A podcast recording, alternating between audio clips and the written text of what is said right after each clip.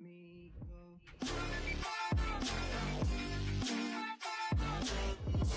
Sempre somos o dono da verdade, sabemos o que fazer, o caminho a que trilhar. Bom, isso algumas pessoas. Tem outras pessoas que não saem do muro nunca, sempre ficam em cima do muro, na dúvida, não sei o que faço, para onde vou.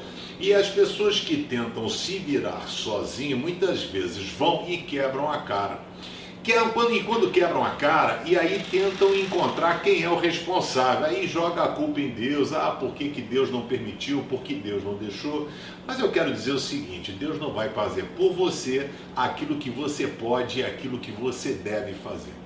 Nós devemos sempre, antes da sugestão que eu dou, primeiro não fique na inércia. Sempre parta para fazer coisas e tentar inovar e tal, se reinventar em todos os sentidos, na sua casa, seu relacionamento com Deus, sua vida profissional, sua vida pessoal mas não faça o que boa parte das pessoas estão fazendo. As pessoas colocam Deus de fora. Não coloque Deus de, de fora, porque aí você não será abençoado. Em Provérbios vai dizer o seguinte: peça a Deus que abençoe os seus planos e eles darão certo. Peça a Deus que abençoe os seus planos. Então, quando você tiver algum projeto, primeiro pergunta para Deus.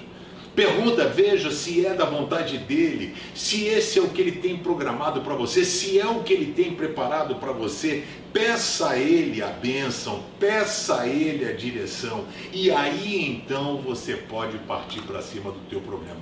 Foi isso que Davi fez. Davi, quando foi, o Senhor, ele sentiu que o Senhor seria com ele. E ele foi bem sucedido, o plano dele deu certo, apesar de ninguém acreditar nele. O irmão não acreditou nele, o exército não acreditou nele, o rei não acreditava nele, mas Deus acreditava nele. E Deus também acredita em você. O problema é se os planos são só seus ou se os planos são de Deus e você está seguindo o direcionamento dele. Faça isso, é o grande segredo de uma vida bem-sucedida. Que ele te abençoe.